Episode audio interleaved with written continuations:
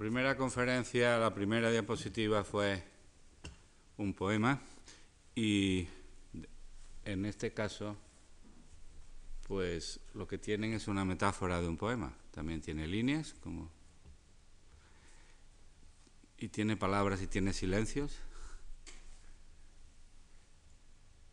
Lo mismo que debe tener un poema.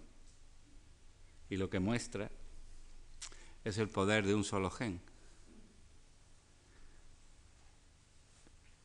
Ese suelo está naturalmente infestado, está infectado de modo natural por un nematodo, el nematodo del quiste, que coloniza las raíces de los cereales y es un factor muy insidioso de, de pérdida porque generalmente, como no se sea un auténtico experto, pues es muy difícil identificar eh, dicho nematodo. La primera vez que nosotros tuvimos que hacerlo, hay que partir del suelo infectado y tratar de identificar unas bolitas muy diminutas que a uno le explican qué es lo que tiene que ver y ir sacándolas una a una. Y cuando llevábamos varios miles, habíamos coleccionado semillas de no sé qué planta, pero no habíamos la primera vez seleccionado al nematodo. Sin embargo, ahí está, y está en los suelos de España.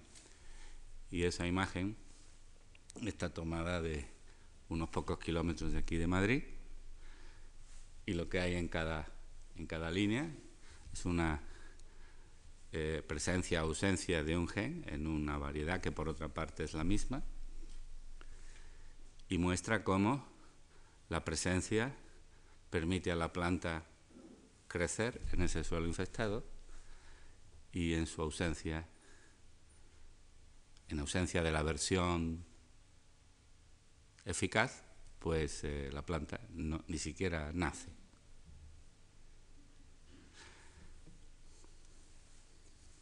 Esto lo pongo como portada de la conferencia de hoy, que se titula La Revolución Verde, porque esa es un, una denominación que se acuñó para designar el inesperado y espectacular incremento que tuvo la producción de alimentos a partir más o menos de la mitad del siglo XX, especialmente la de los granos básicos, trigo, maíz y arroz. Eh, este inesperado incremento tuvo lugar gracias al traducir a la práctica lo que previamente había sido la gran síntesis mendeliana, darwiniana, eh, que tiene lugar en la primera mitad del siglo XX y que sirve de base pues, a la biología moderna. Como ya les indiqué en una conferencia anterior, las primeras empresas de semillas de semillas empezaron en el siglo XVIII. La famosa Vilmorin, la Veitch, son de esa época. A finales del XIX eclosionan, principios del XX. En Europa tiene particular relevancia la producción de semillas en las cooperativas suecas, pero multitud de otros sitios europeos. Y estos, estos progresos que hacen en la obtención de nuevas variedades tienen como base fundamental una serie de fórmulas empíricas tímidamente científicas que dan excelentes resultados. Yo siempre he dicho que los mejoradores de plantas son marxistas, en el sentido de cuando Marx decía que no había que preocuparse por entender el mundo, que lo que había era que transformarlo. Los mejoradores aprendieron a transformar el mundo sin entenderlo muy bien y les daba muy buenos resultados. y obtenían variedades cada vez mejores, básicamente aprovechando la variabilidad que se generaba por los cruzamientos espontáneos y por cruzamientos dirigidos y la selección masal entre la diversidad que se creaba en esos cruzamientos, quedándose con los eh, con las mejores combinaciones génicas. Y algunos incluso de los más famosos, hay un famoso Nazareno Strampelli, un mejorador italiano de la vuelta del siglo XIX al XX, que se jactaba de no necesitar las leyes de Mendel para nada. Y que obtuvo una serie de variedades de trigo que hoy día ya no se cultivan, pero que han servido de base para algunas de las que se cultivan hoy día.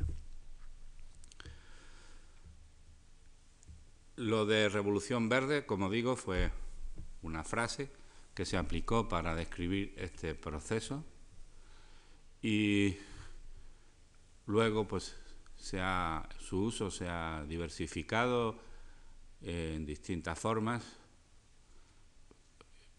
Yo publiqué un libro hace cinco años que se titulaba La Tercera Revolución Verde y la forma, esa denominación, pues responde a considerar como la primera revolución verde la domesticación de las plantas, que como ya hemos explicado en una conferencia anterior, supuso una alteración profunda de la genética de la planta domesticada, y considerar entonces esta, de mediados del siglo XX, como la segunda, y eh, lo que está ocurriendo ahora a principios del XXI, pues como la tercera. ¿no?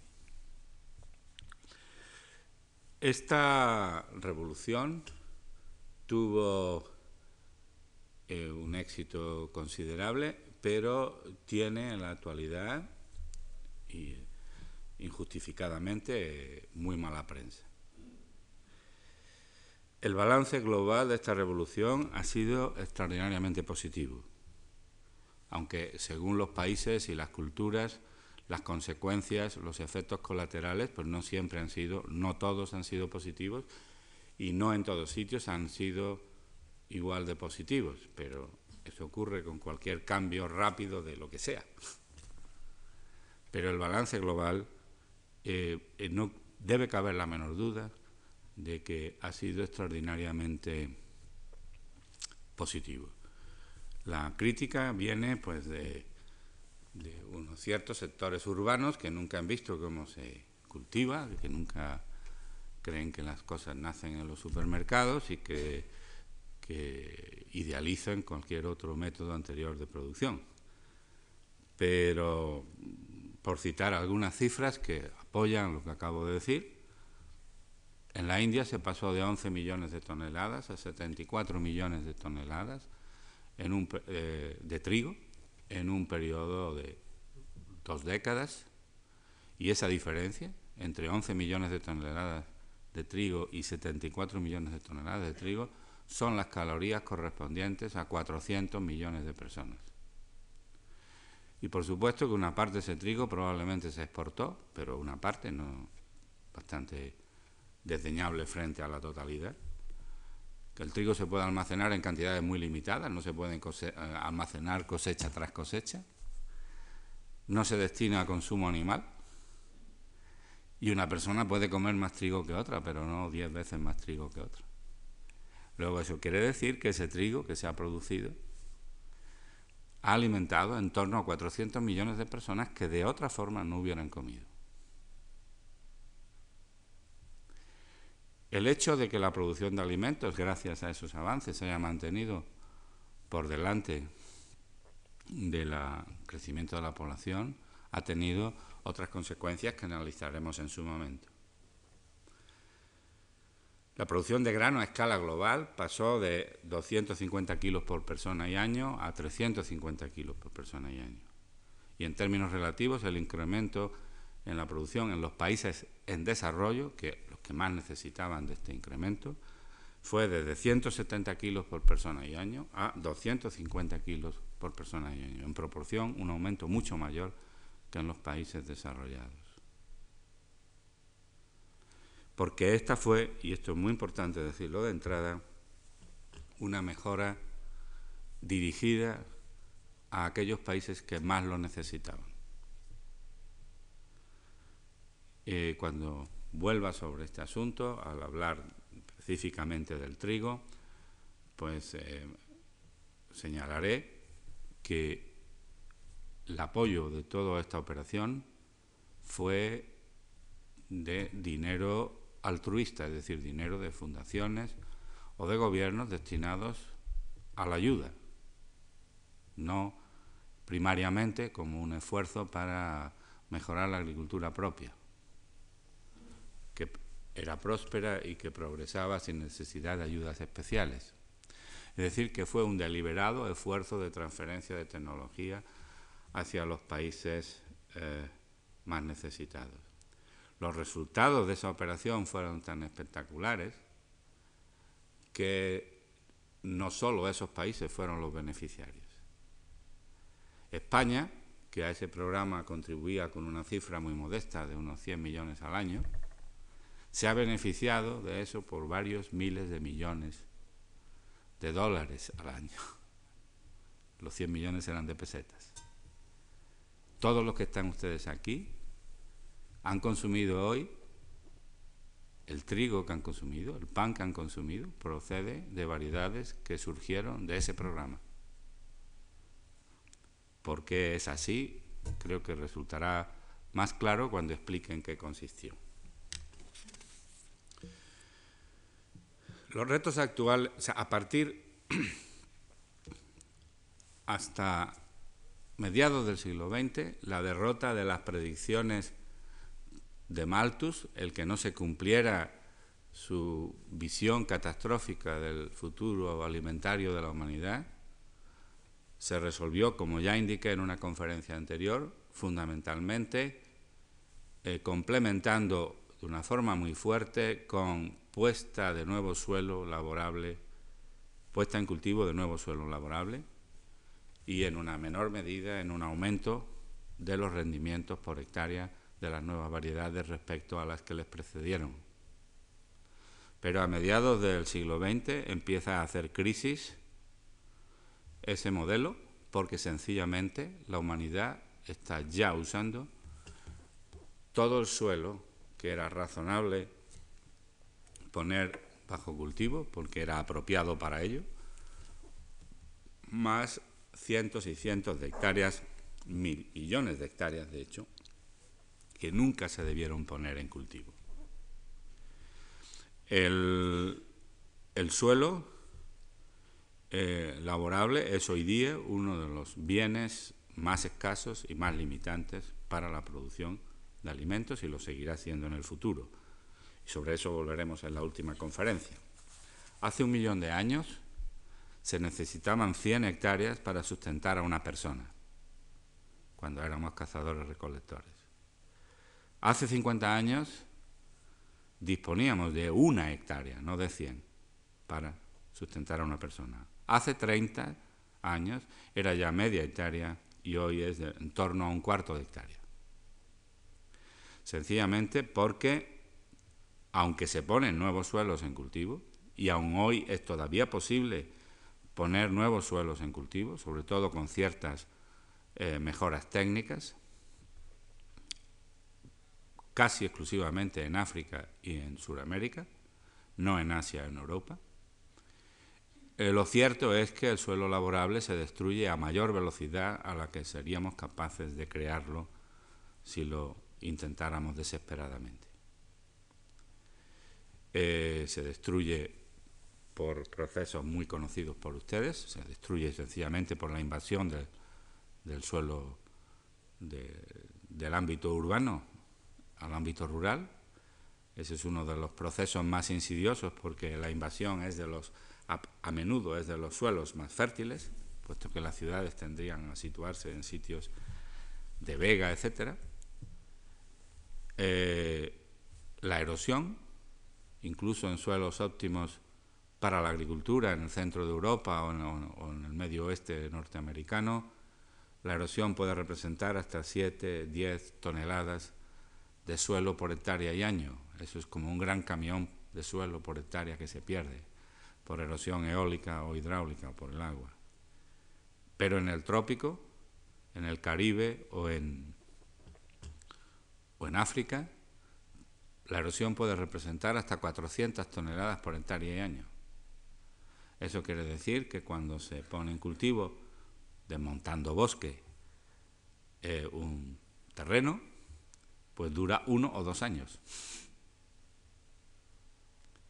Y al cabo de uno o dos años está inservible para la agricultura e inservible para sustentar bosque de momento. La salinización, la desertización, todos estos procesos tienden a reducir a un cierto ritmo el suelo laborable. Y por otro lado, pues la creación compensa en parte estas pérdidas, pero no permite alegrías respecto a que eh, la disponibilidad absoluta de suelo laborable vaya a aumentar. Por otra parte, el número de personas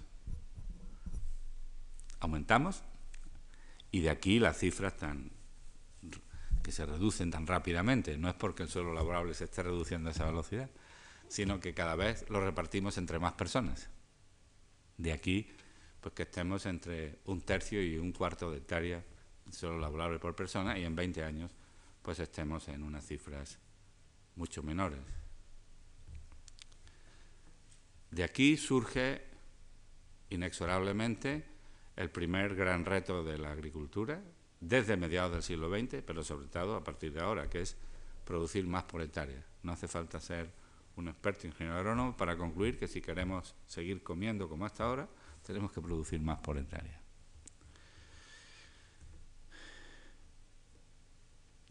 El segundo reto es naturalmente que tenemos que producir más limpio, porque la agricultura ha sido contraria al medio ambiente desde que se inventó. Y en contra de creencias muy arraigadas en la sociedad actual, fue tanto más agresiva contra el medio ambiente cuanto más primitiva. Es un espejismo pensar que vamos a resolver los problemas del futuro volviendo a técnicas del pasado.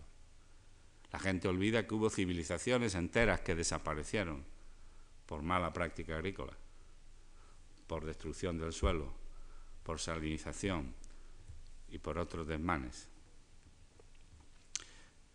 Hace los agrónomos no somos especialmente listos, pero no somos estúpidos y algunos avances hemos hecho. Producir una tonelada de alimento con una variedad de, fin, de los años 90, no estoy hablando de transgénicos ni nada, sino una variedad de los años 90, del final, periodo final de la Revolución Verde, requiere menos suelo, menos fertilizantes, menos fitosanitarios, menos energía y menos agua que con una de hace 30 años o de hace 40 años. Porque la pregunta clave respecto al impacto, el impacto ambiental de la agricultura es cuánto, cuál es el impacto que corresponde a la producción de una tonelada de alimento. No es referido a la hectárea, es referido a la tonelada de alimento. La pregunta clave es cuál es el impacto ambiental cuando consumimos un bocadillo.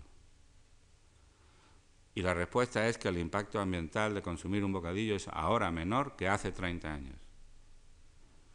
Pero el problema es que aunque el impacto es menor, no es tanto menor que compense el hecho de que hoy consumimos el doble de bocadillos que hace 30 años. Los ingenieros agrónomos hemos sido más o menos listos, pero no tan listos como para compensar esa duplicación de la, población y en consecuencia el impacto global de la actividad agrícola es hoy más problemático de lo que lo era hace 30 años. De manera que ese, ese reto está ahí. Para no que la cosa no se quede en afirmaciones vagas, algunas cifras no están de más. Hace 50 años, para producir una tonelada de maíz se necesitaban 50, 20 eh, litros de gasóleo. Consumo de energía. La energía es uno de los grandes consumos en la agricultura. Pues bien, hoy se necesitan 10 litros más un litro de fitosanitarios.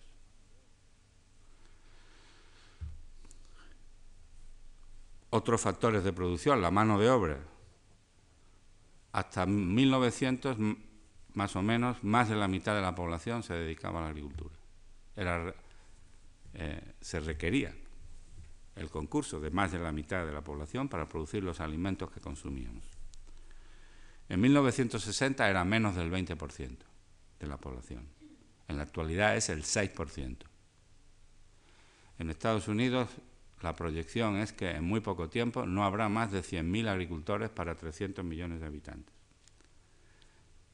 Y quiere decir que el número de agricultores en Estados Unidos será, es ya, y será todavía menor, pero es ya inferior al de presidiarios, por poner un término de referencia.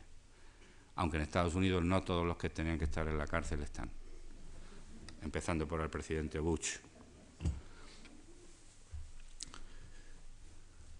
Otro factor de producción, el agua, la siguiente diapositiva, nos muestra en, miles de, esto es, en kilómetros cúbicos, los flujos, el ciclo del agua. El agua fluyente, no el agua fósil, no, sino el agua renovable, el agua dulce, fluyente, renovable, asequible eh, a la especie humana y a otras especies que pueblan el planeta. Es en torno a 40 kilómetros cúbicos al año. Eh, la especie humana ya usa más de la mitad de ese agua, ya sea directamente para consumo cotidiano, ya sea para uso agrícola, ya sea para uso industrial.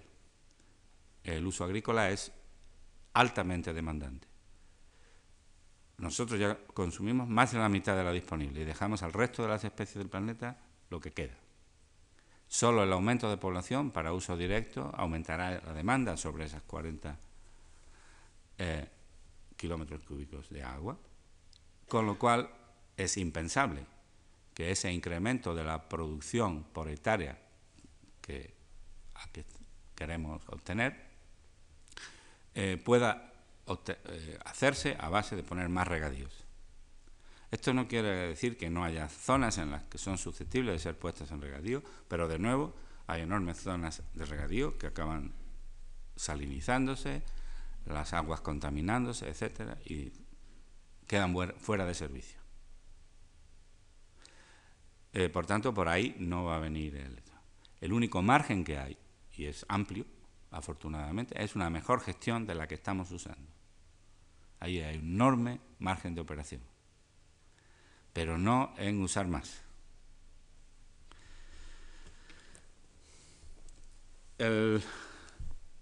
las cosechas, la mayor parte de las cosechas principales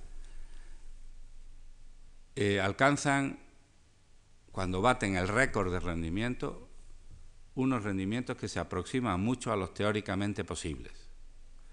De tal modo que ahora batir el récord de producción de maíz o el del récord de producción de trigo supone eh, producir un poquito más, como en los récords de atletismo que se ponen muy contentos porque han rebañado una centésima de segundo en una carrera determinada. Pues con esto está ocurriendo. Por tanto, el, el reto no se puede responder a base de obtener plantas cuya producción potencial sea mayor.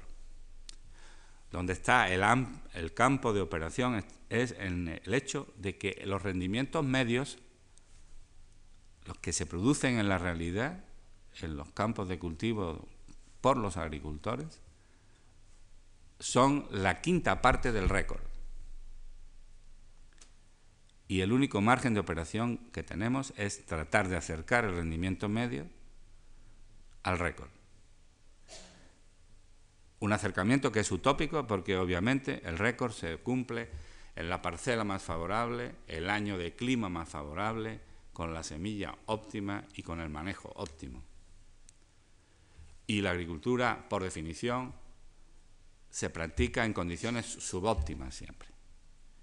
Ningún año es perfecto para una cosecha, ningún suelo es perfecto y ningún agricultor es tan inteligente que haga todas las cosas como debe hacerlas en el momento que debe hacerlas y en la medida en que debe hacerlas. Pero es ahí, en mejorar todos esos factores, donde podemos aumentar los rendimientos medios.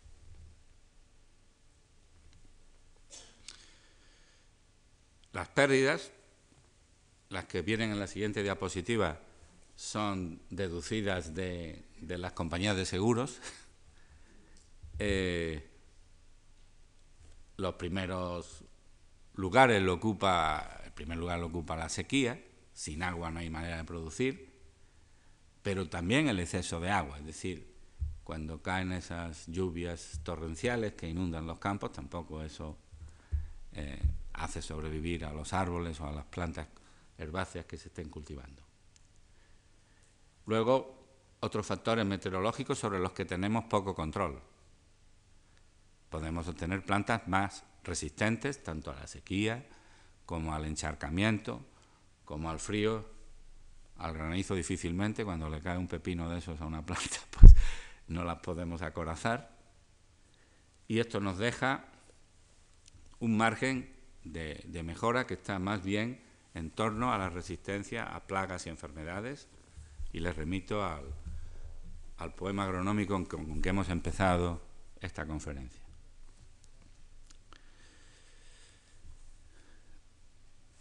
En la siguiente diapositiva se ilustra el, a lo que estaba diciendo antes.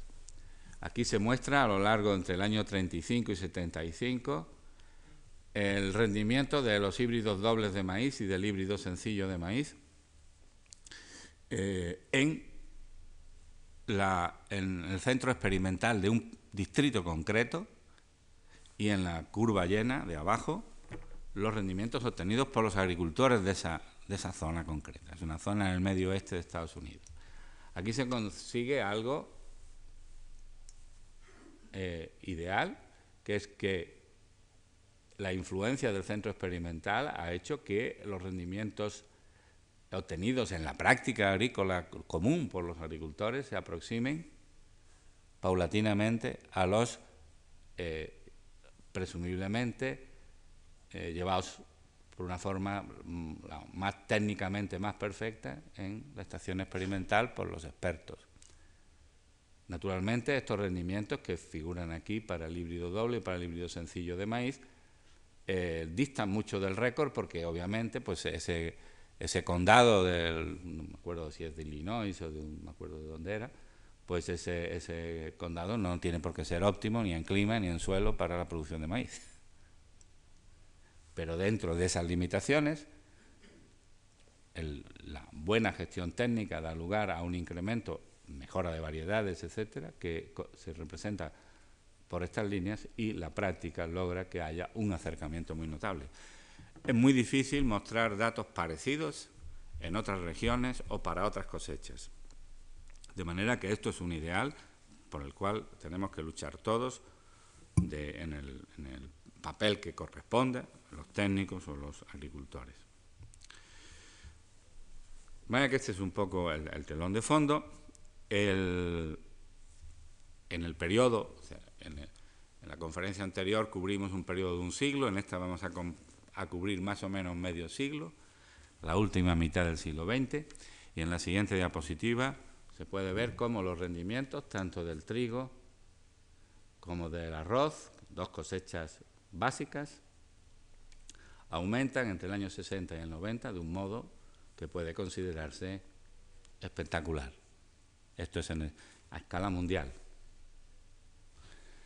La siguiente diapositiva tienen ustedes en Estados Unidos datos para maíz, trigo y el conjunto de las 17 cosechas principales en superficie sembrada, que verán ustedes cómo entre 1940, 60 y 80 varía muy poco, de 128 millones de hectáreas a 132 millones de hectáreas es una variación mínima. Los rendimientos se multiplican por dos o por tres, según los casos. En el caso del maíz, de 1,8 toneladas por hectárea a 6,3 toneladas por hectárea. En el caso del trigo, de 1 tonelada a 2,2. Y naturalmente la producción en millones de toneladas pues aumenta espectacularmente sin haber cambiado esencialmente el suelo laborable empleado. Clinton, que en tantas disparates hizo y cosas tan pintorescas, hizo bastantes cosas bien y una de ellas fue, poco antes de dejar el mandato, probablemente para pasarle la patata caliente a Bush, pues eh, declarar fuera de límites para un montón de actividades humanas una parte muy importante de Estados Unidos, una extensión muy grande de terreno, ponerlo como reserva, como protegido, de terreno más o menos silvestre. Esto hubiera sido imposible sin haber conseguido estos resultados, porque la demanda creciente de alimentos hubiera hecho invadir, por el modelo que se había seguido hasta mediados del siglo XX, hubiera supuesto invadir ese terreno que es posible salvar. Los ecologistas que no ponen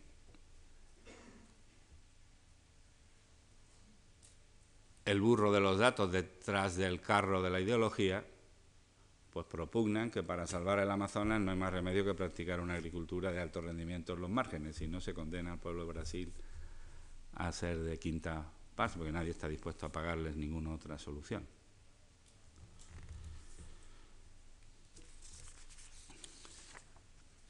Dada esta imagen de conjunto, vamos a examinar eh, en algún modo, hacer una historia un poco más detallada, sobre todo del maíz y del trigo. Del arroz hablaré poco, porque las historias son muy parecidas.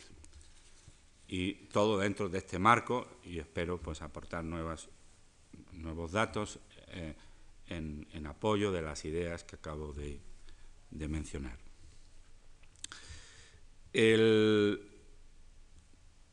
ya en el siglo XVIII y sobre todo en el XIX, se hicieron repetidas observaciones que mostraban el vigor de los híbridos, lo que se ha llamado heterosis, el vigor híbrido.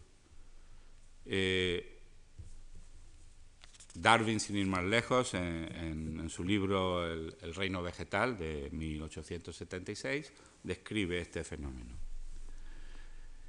Con las variedades que muy mejoradas de, cruzamiento libre, de polinización libre de maíz que se cultivaban en Estados Unidos a, finales del 19, se habían obtenido sencillamente porque se venía trayendo material vegetal de muchos sitios, se producía cruzamientos espontáneos entre ellos y de estos cruzamientos espontáneos se seleccionaban eh, más altos rendimientos.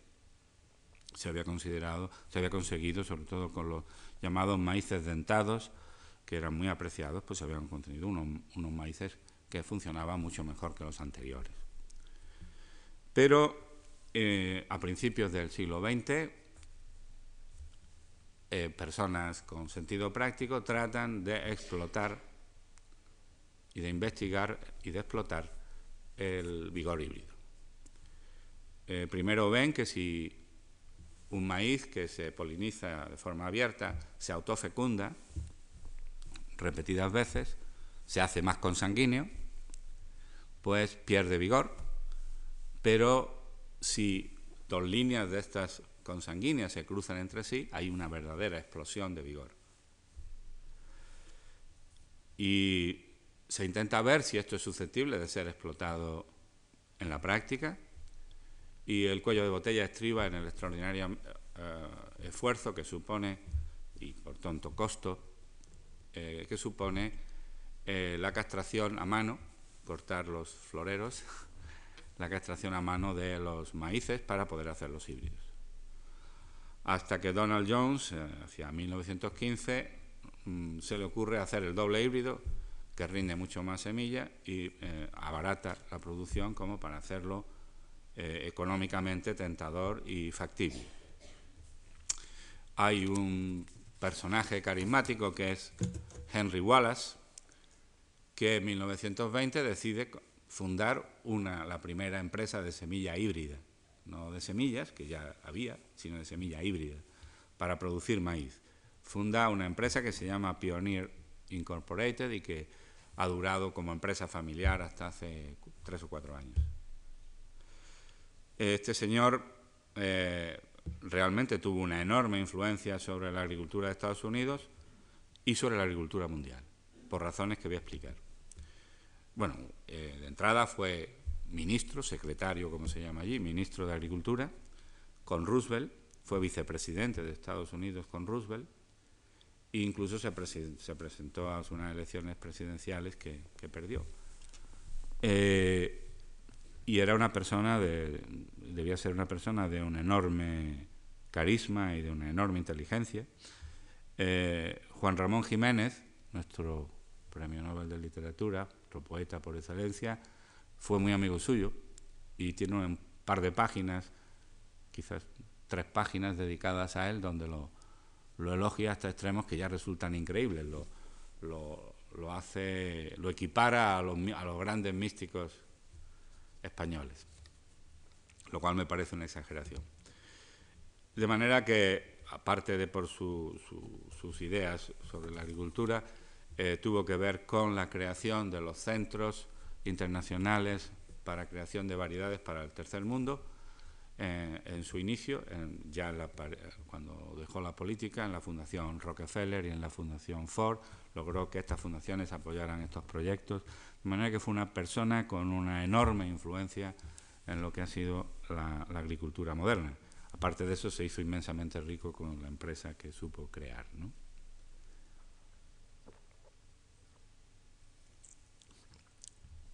La empresa esta se funda hacia mediados de los años 20 y no tiene demasiado éxito inicial porque al poco tiempo tiene lugar la Gran Depresión, que perturba por completo el sistema productivo en todo el mundo y en Estados Unidos en particular. De modo que a partir de los años 40 los maíces híbridos toman vuelo y son en gran parte responsables pues, de ese espectacular incremento en la rendición. Esto es una explotación del vigor híbrido. Podría extenderme sobre las vicisitudes eh, del maíz, pero mm, decir que, que, esto fue una, cosecha que tuvo inicialmente eh, impacto en los países desarrollados, sobre todo.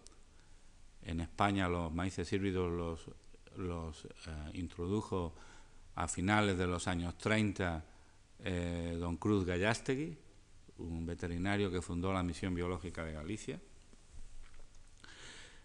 Pero el maíz acabaría teniendo una enorme importancia en un sitio sorprendente que fue África. Hoy día es el principal grano de alimento directo para humanos en África, donde se obtienen rendimientos bastante notables, a menudo con variedades obtenidas en África. Eh, de tal modo que ha acabado siendo también una cosecha importante y sobre todo en África, que fue un, continente eh, bastante olvidado en esta revolución de la que estoy hablando. No así Asia, no así Suramérica. Y no así España o Europa, porque tuvo impacto en todos los sitios. No me puedo extender mucho más en, el maíz, decir que este fue el hecho fundamental, la introducción de los maíces híbridos, y que esto hizo que con unos mismos inputs, con un mismo suelo laborable, con unos mismos abonos, con una misma esfuerzo, se lograran unos rendimientos mayores, una mayor fracción de la masa eh, de la biomasa producida, convertida en energía luminosa en, biomasa, pues de esa biomasa una mayor, un mayor índice de cosecha, una mayor fracción de esa biomasa convertida en grano eh, comestible, consumible. Curiosamente, a base de cambiar la arquitectura de la planta hacia plantas de menor talla para poder ser recolectadas mecánicamente, más robustas, más tolerantes de la de la fertilización resistentes a enfermedades y me remito de nuevo a la diapositiva que he mostrado en primer lugar al empezar la charla. Eh, la importancia que tiene esta resistencia. Tengan ustedes en cuenta que una planta resistente a una enfermedad o a un insecto o a una plaga eh, eh, digamos, incide sobre los dos objetivos que antes he mencionado. En la medida que evita unas pérdidas, aumenta el rendimiento medio, por tanto atiende al primer objetivo. En la medida en que por ser resistente requiere menos tratamientos agroquímicos, contribuye al segundo objetivo, que es una agricultura más limpia.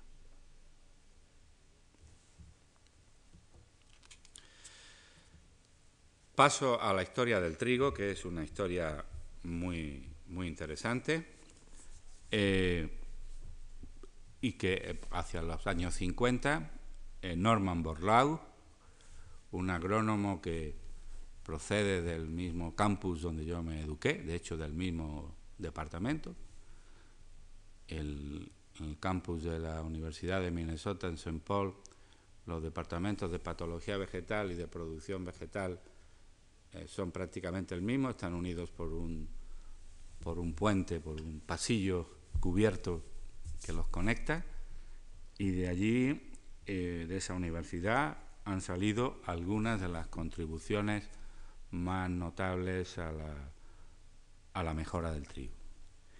La primera es anterior a Borlaug, fue Stackman hacia los años 15, que eh, estudia la genética eh, de la planta en relación con la genética del hongo adverso, de la roya, y establece que existen numerosas razas de roya y que para que el, el trigo sea resistente es preciso que tenga genes de resistencia para las razas que prevalecen en un momento dado en una región. Y esto es el principio de la patología vegetal moderna y eh, es la puerta de entrada a tratar plagas y enfermedades de una forma eh, científica. Norman Borlaug fue discípulo de Stackman en la Universidad de Minnesota y hacia el año 50 dejó el trabajo en una empresa y aceptó un contrato en, en México por el Ministerio, inicialmente por el Ministerio de Agricultura de México, porque en México había unos problemas muy severos porque los trigos que cultivaban empezaron a ser extraordinariamente sensibles a las razas de roya que predominaban y no había un tratamiento fácil. Entonces, este joven, jovencísimo y aventurado, porque ir a México a trabajar no era entonces una cosa, digamos, para alguien que tuviera una ambición profesional mm, de, medrar muy grande, pues eh, llegó allí y empezó a tener ideas que se salían del credo común. Hasta ese momento se pensaba que las variedades tendrían que ser mejoradas para adaptarse a cada uno de los sitios. Ese era uno de los mitos de la mejora vegetal. Que si uno quería tener buenos rendimientos con trigo en México, había que mejorar el trigo en México en exactamente el entorno donde se quería que tuviera los altos rendimientos. Y que si se quería un buen trigo para otros sitios, pues que había que hacerlo cada uno en su sitio. Esto era algo que eh, entonces era casi un dogma y que de hecho cuando yo estudié, pues casi fue el dogma que me que estaba todavía residualmente presente. Pues bien, la primera por, razones de, de prisa, porque claro, el problema de la mejora de plantas es que a una generación por año cualquier operación de introducir un gen de resistencia como la que les he mostrado en la primera diapositiva, de introducir un gen de resistencia en una variedad que es buena por otras razones, pero que tiene como defecto el ser sensible a una particular enfermedad, eso lleva siete u ocho años, diez años típicamente siete, ocho, de siete, diez generaciones. Y obviamente pues era un, espacio de tiempo demasiado largo, un periodo de tiempo demasiado largo para, para un problema que era acuciante. Y él tuvo una idea genial que fue eh, duplicar el número de generaciones por año a base de buscar dos localizaciones que estaban 10 grados de latitud separadas una de otra y 2.000 metros de altura en altura separada una de otra. Eso permitía obtener una generación, evaluarla, hacer la selección que hubiera que hacer y esas semillas llevársela a la otra localización. Obtener una segunda cosecha en ese año, volver a hacer la selección y volver a la anterior. Esto obviamente reducía a la mitad el tiempo y ya por sí era una idea bastante apropiada para hacer esta operación, pero tuvo un, un resultado adicional, inesperado y extraordinariamente interesante. Y es que las variedades que se seleccionaron por ese procedimiento estaban especialmente adaptadas para cualquier sitio. Al haber sido sometidas a selección en dos, en dos sitios tan extremadamente distintos, pues eran bastante insensibles, por ejemplo, a la duración día-noche, y resultaron que no solo iban estupendamente en México, mucho mejor que las que antes había, independientemente de su problema de susceptibilidad a la roya, y eh, empezaron a verse que esas variedades funcionaban estupendamente en un montón de países y de, climas distintos, y concretamente en, en el continente americano, desde Canadá hasta Argentina. Eso rompió por completo el dogma anterior de que cada variedad tenía que ser para cada sitio. No es que cualquier variedad valga para cualquier sitio, pero toda una serie de climas más o menos análogos quedan englobados y eso supuso invadir la mayor parte de las zonas importantes de, producción de trigo en el mundo. El siguiente gran golpe de visión fue darse cuenta de que uno de los principales cuellos de botella de la, producción consistía en que los trigos que hasta entonces se cultivaban eran altos, por tanto el índice de cosecha era bajo, la cantidad de grano frente a la biomasa total era más bajo, y además, al ser altos y de caña más bien delgada, eran extraordinariamente sensibles a la fertilización nitrogenada, sobre todo, y se encamaban.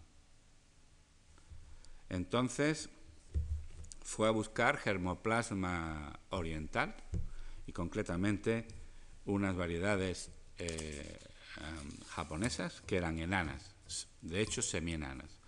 Dos genes para enanismo obtenidos de las variedades, una variedad se llamaba normal, los nombres no vienen al caso porque se olvidan, Norin 10, le permitió obtener unas plantas semienanas de trigo, los trigos semienanos de Norman Borlaug, que eh, el índice de cosecha era mucho mayor, la fracción de la biomasa que era que venía representada por el grano era mucho mayor, por tanto a una cierta conversión de energía solar la cantidad de grano era mucho mayor, de hecho llegaron a producir el doble que las anteriores, no un poquito más, no es un 10%, el doble.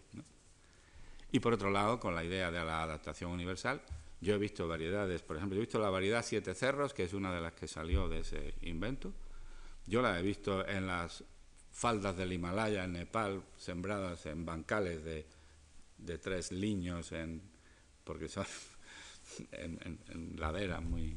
Es decir, eso acabó siendo sembrado en multitud de sitios y dio, dio la vuelta a la producción. Es decir, Pakistán era el principal país recipiendario de ayuda, de ayuda humanitaria y en tres años se convirtió en exportador. Que eso tuviera otras consecuencias, no se duda.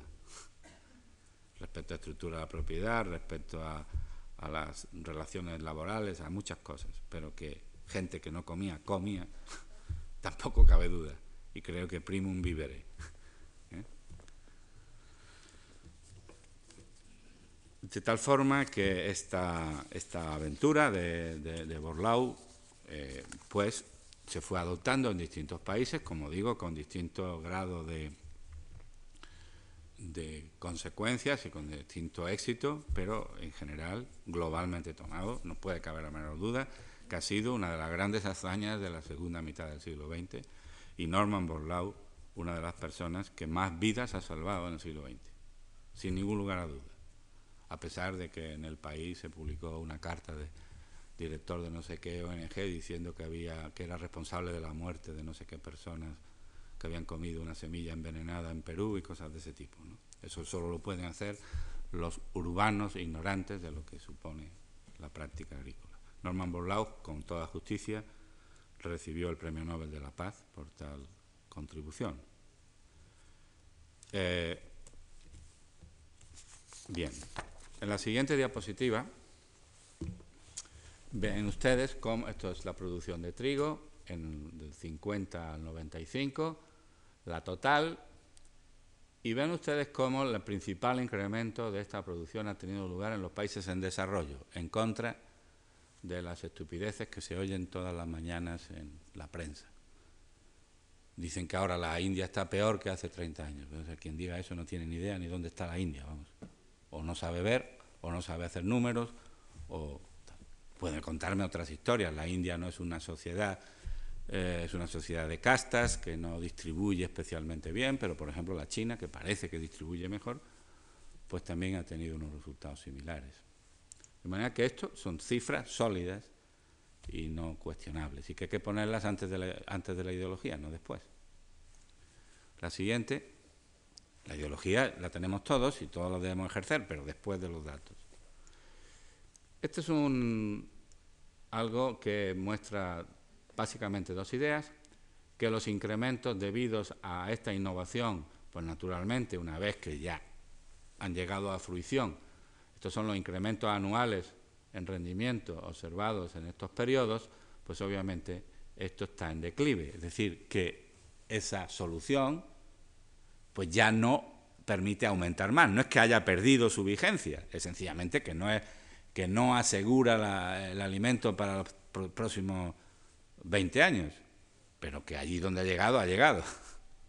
Esta, cifra lo único que dice es que ha habido un periodo de, incrementos anuales en, la producción muy importantes y que además la parte de vida al suelo, a la puesta en cultivo de nuevo suelo para trigo, es ya mínima, que todo se debe fundamentalmente a aumento en el rendimiento.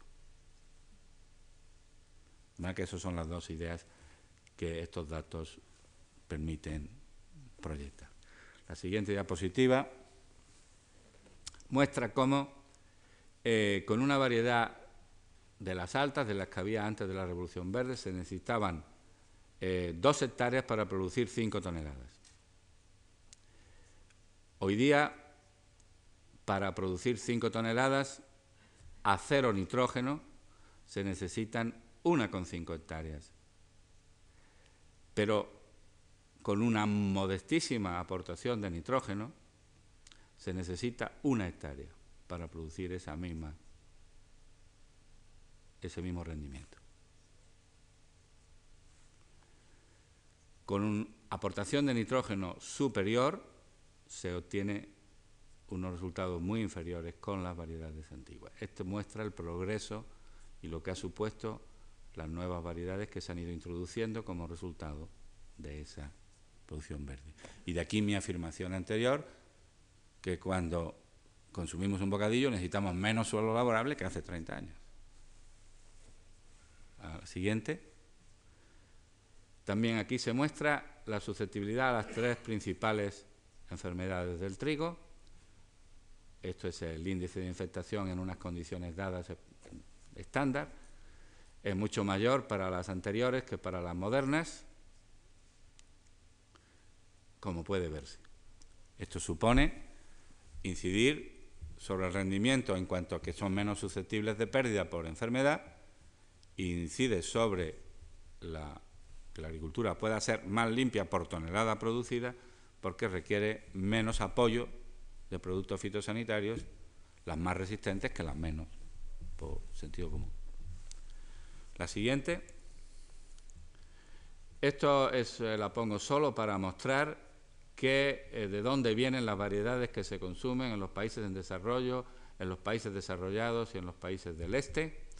Y sobre todo fijar en la línea esta que el aporte del CIMIC, de la, de las, de la, el esfuerzo este internacional que se, primero se inició en México, pero que resultó ser útil para la India y para Pakistán y para Argentina, pues resulta que el impacto fue obviamente mayor en los países en desarrollo que en los eh, países mm, más desarrollados aunque también allí tuvo su impacto. Y luego, respecto a la procedencia del material, el, mito del saqueo, de que los países desarrollados les robamos el material genético, tal, esto, al menos en las principales cosechas, no es exactamente así. Aquí se puede ver cuál es el origen de todo lo que se está cultivando en un sitio y en otro. Estos son datos eh, de Norman Borlaug. La siguiente diapositiva eh, desmiente otro de los mitos y es que las nuevas variedades redujeron la variabilidad genética. Eh, un amigo mío, que es profesor de genética en Sevilla, dice que cuando empezaron los automóviles en España, los españoles se dividían en dos categorías, los peatones y los seatones, porque la única marca que había era el SEAT, ¿verdad? En cuanto a la revolución automovilística tuvo su impacto en España, pues ahora uno sale a la calle y hay coches de absolutamente todas las marcas. Lo que tienen ustedes aquí es el porcentaje del suelo sembrado ocupado por la mejor variedad, por la variedad estrella. Y ven ustedes como en todos los países, sea Holanda, Italia, eh, el Reino Unido o Francia, eh, el, porcentaje de la superficie total sembrada por la variedad más dominante ha pasado de ser, en la, cuando, con la euforia de las primeras variedades aquí, en los años 50 y tal, que podía ser hasta el 60, el 50% ocupado por la variedad mejor, ahora mismo es menos de está en torno al 10%. Quiere decir esto que la diversidad de los sembrados eh, eh, ahora pues es considerable. Teniendo en cuenta que esas variedades tienen que salir nuevas variedades periódicamente eh, con nuevos rendimientos, basta ver, les voy a enseñar solo la mitad del pedigrí de una variedad, porque no cabe todo la diapositiva, para darse cuenta que para hacer la siguiente diapositiva, para hacer una variedad, pues naturalmente uno está mezclando eh, eh, los germoplasmas de todas las variedades posibles para conseguir lo que uno quiere. Decir que la Revolución Verde supuso un empobrecimiento de la diversidad es absurdo, porque por primera vez se mezcla el germoplasma procedente de Oriente, el norín viene de Japón, como indicado, con germoplasma de origen europeo, y al barajarlo lo que se genera es una explosión de nueva variabilidad, eso es absurdo. Por otra parte, en la siguiente diapositiva, en ese periodo se implementaron una serie de bancos de germoplasma donde se guardan las variedades antiguas. Algo así como museos de coches antiguos para que no desaparezcan del planeta, de los cuales se pueden extraer piezas que puedan ser útiles para los nuevos automóviles o ideas o lo que se quiera. Eh, eh, lo que se ha visto con la nueva, con la, con la biología molecular es que uno puede ver realmente cuántos genes distintos hay allí, si realmente hay muchos cromos repetidos en esas colecciones de sellos o no. La respuesta que es que para el material cultivado hay mucho material repetido, que lo que la gente percibe como una enorme variedad, en realidad en términos genéticos reales no supone, es combinatoria, pero gen a gen la variedad es poca. Hay mucha variedad en el material silvestre almacenado y de esto indica que es más interesante almacenar material silvestre para tener diversidad genética que el cultivado. Pero aún así, en la siguiente diapositiva, aquí tienen ustedes el número de, eh, de muestras de distintas, de distintas especies que hay en los distintos bancos del consorcio de, de, los institutos de mejora de plantas a los que antes me he referido, que como ustedes ven, pues suponen una, una reserva considerable. Eh, por tanto, está tópico decir, además, cuando curiosamente todas estas personas que quieren meter miedo, que quieren escandalizar, ponen, ponen de ejemplo el hambre de Irlanda que ocurrió hace dos siglos exactamente, o dos siglos y medio, ¿verdad? Y eso ocurrió porque las patatas que había entonces, como ya se indicó, todas las patatas europeas procedían de unos pocos tubérculos. Por tanto, tenían una base genética muy estrecha y se resolvió sencillamente trayendo más papas de los sitios de origen, del Titicaca, etcétera. Pero eh, no hay eh, un peligro de que de pronto nos quedemos, estos son, eh, digamos, ardides para conseguir atención, pero no responden a los hechos. Mi tiempo se está terminando y quiero decir algunas cosas para terminar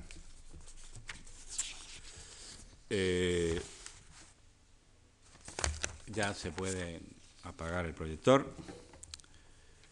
Con los arroces ocurre algo parecido en, Filipinas, unos pocos años más tarde, a finales de los 50, principios de los 60, se instaura un sitio para la mejora internacional, para la mejora del arroz. Se obtienen los arroces de ciclo corto, que permiten dos cosechas al año, eh, también de talla más reducida, resistentes a enfermedades, es decir, los conceptos son esencialmente los mismos y la historia de, los arroces modernos pues es muy parecida a los arroces, eh, a, lo, que ha ocurrido con el trigo y, por las limitaciones de tiempo eh, no se la cuento. Finalmente, eh, decir dos palabras sobre el hambre, sin, perjuicio de que volvamos sobre ello en la última conferencia. En este periodo, en el periodo de la Revolución Verde, es incierto, radicalmente incierto, que haya aumentado el hambre en el mundo. El alimento per cápita disponible ha aumentado en todas las regiones del mundo, excepto en el África subsahariana. Y ha aumentado de forma sustancial. El número absoluto de hambrientos ha disminuido en una cifra frustrantemente pequeña. De tal modo de que si al principio de este periodo estaban en torno a unos mil millones, según el criterio de la FAO, unos mil millones de hambrientos, ahora estamos en torno a los 800 millones de hambrientos. Y este año que ha sido de sequía, pues no se ha hecho ningún avance. naturalmente esto no es una línea perfectamente recta, sino que tiene sus oscilaciones. De manera que, si visto desde ese punto de vista, el que solo se haya conseguido avanzar en unos 200 millones en ese problema, que es sin duda la mayor lacra de la humanidad, pues puede parecer frustrante y de hecho lo es. Sin embargo, hay que decir que en ese periodo de tiempo la población mundial se ha duplicado. Por tanto, en términos relativos, eh, el avance ya no es tan desdeñable. En cualquier caso, es un avance y es importante señalarlo porque para poder solucionar el problema hay que ponerlo en sus justos términos. Si no lo ponemos en sus justos términos, nunca lo solucionaremos. El hambre no es un problema de reparto. Quien diga eso es una persona frívola y desinformada. Basta leer, no hay que leer grandes tratados, va a leer una de las últimas novelas de John Le Carré y describe lo que es un reparto. Los repartos solo, solo sirven en emergencias y deben hacerse en emergencias como las que ocurre este año por sequía, en África y en otros sitios, y solo sirve para suplir una deficiencia, pero en ningún caso el reparto puede eh, efectuarse bajo ningún tipo de óptica, es prohibitivo desde todas las ópticas, eh, para suministrar la totalidad del alimento que, que necesita una región del mundo. El reparto, por otra parte, tiene un impacto negativo brutal sobre el sistema productivo local porque se pone en el mercado a precio cero, que luego acaba no siendo precio cero porque es público y notorio que uno de sus principales problemas son las mafias, pues acaba introduciéndose grano abundante en un mercado que hace que los precios se vengan abajo, lo que quiera que sean los precios allí, y hunden y destruyen el sistema productivo local. Toda solución duradera de este problema, y allí donde se ha resuelto, se resuelve por vía de aumentar la producción y la productividad en los sitios donde se necesita usando luego el reparto como, eh, y el comercio como mecanismos, son los dos mecanismos compensatorios de las deficiencias de un sitio o de otro. Pero si no se resuelve la mayor parte del problema a domicilio, no se resuelve. Por supuesto, no es un problema técnico. ¿eh? Por supuesto, no es un problema técnico. Es un problema técnico además y antes, pero no solo un problema técnico, como tampoco es un problema exclusivamente político. Ahora, es un problema que sin el avance técnico no se resuelve. La, aportación técnica es necesaria, pero no suficiente. No hay que confundir lo necesario con lo suficiente. Sin la técnica no se resuelve. Terminaré solo con una reflexión cuantitativa. Gracias a haber mantenido la producción por delante de la población en este periodo, el, el precio a divisa constante de los granos básicos es hoy la cuarta parte de la de hace del principio del periodo. Y la pregunta retórica es cuántos hambrientos habría si el precio del alimento básico fuera cuatro veces el que es. En muchos sitios el hambre se da porque no hay alimento, pero en la mayor parte de los sitios se da porque hay alimento y hay quien no lo puede comprar. Por tanto, la técnica no es la panacea, las variedades productivas no lo resuelven todo. El poner variedades más productivas causa ciertos problemas, pero es indispensable si queremos tener las toneladas de alimentos necesarias. Luego viene el que ese alimento esté al alcance de la población, de que el sistema social sea equitativo, de que no sea un sistema de castas o de que no sea un sistema corrupto o de que, en fin, otra serie de un sistema político y una serie de consideraciones económicas en las cuales no me compete a mí hablar desde aquí. En, el pasillo yo hablo de lo que me echen, pero desde aquí quiero hablar de aquellas cosas que más o menos eh, puedo estar razonablemente seguro. Y Pero lo que no cabe duda es que sin la aportación técnica no va a ocurrir el milagro de que se resuelva ese problema. Y mucho menos volviendo a sistemas productivos del pasado. Es un espejismo que los problemas del futuro los vayamos a resolver con tecnologías obsoletas que dieron al traste con muchos sistemas agrícolas. Con esto termino.